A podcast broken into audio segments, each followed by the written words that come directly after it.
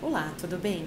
Nesse vídeo eu vou responder a uma pergunta que chegou nas nossas redes sociais, que é sobre a possibilidade de alterar o regime de bens, tanto na união estável quanto no casamento. Então fique atento aqui ao vídeo que eu vou dar todas as explicações sobre esse assunto.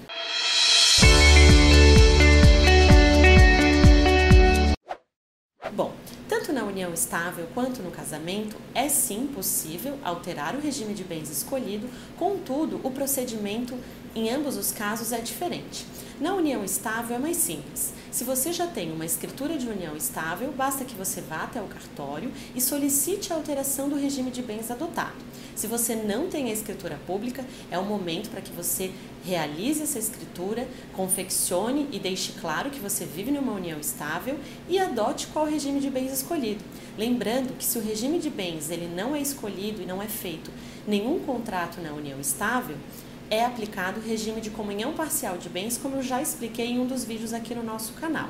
Já no casamento, o procedimento é um pouco mais complexo. É necessário que o casal contrate um advogado, ingresse com um pedido judicial explicando e motivando o, que, o porquê dessa escolha e dessa alteração.